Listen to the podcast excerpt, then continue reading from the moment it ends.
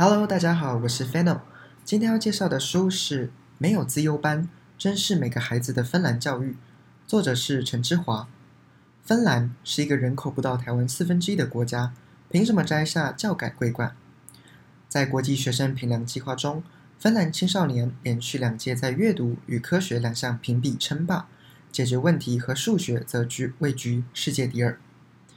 一个几乎没有补习班、上课时间也少于其他人的国家。是如何做到如此惊人的成就呢？作者透过亲自参访了许多大大小小的学校，有的在城市里，有的却在北极圈中，来告诉读者其中的秘密。怎么办？怎么都一样？当作者被问到看过那么多不同乡镇的芬兰学校后有什么感想，他如此的回答：他所说的一样，是城距城乡差距小的一样，是教育资源分享的一样，是学校建筑品质的一样。也是不管出身以及家庭都保障着高水准基础教育的一样，不管是在偏乡只有三十人的学校，亦或是大城市，各个学校的师资、教育资源也都如此的平均优秀。是什么造成了芬兰如此优秀的教育制度呢？答案是他们不愿意放弃任何一个孩子成为人才的可能性。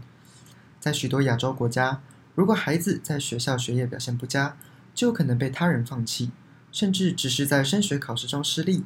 就被冠上失败者的称号，但在芬兰，考试不是为了看出谁比较厉害，谁的分数比较高，而是为了知道学生哪里没有学好，老师才能去帮助这个学生。芬兰甚至在推行不要利用会考去当做升学的评量方式，而是分析一个人的特质来判断他对于这个行业的合适度。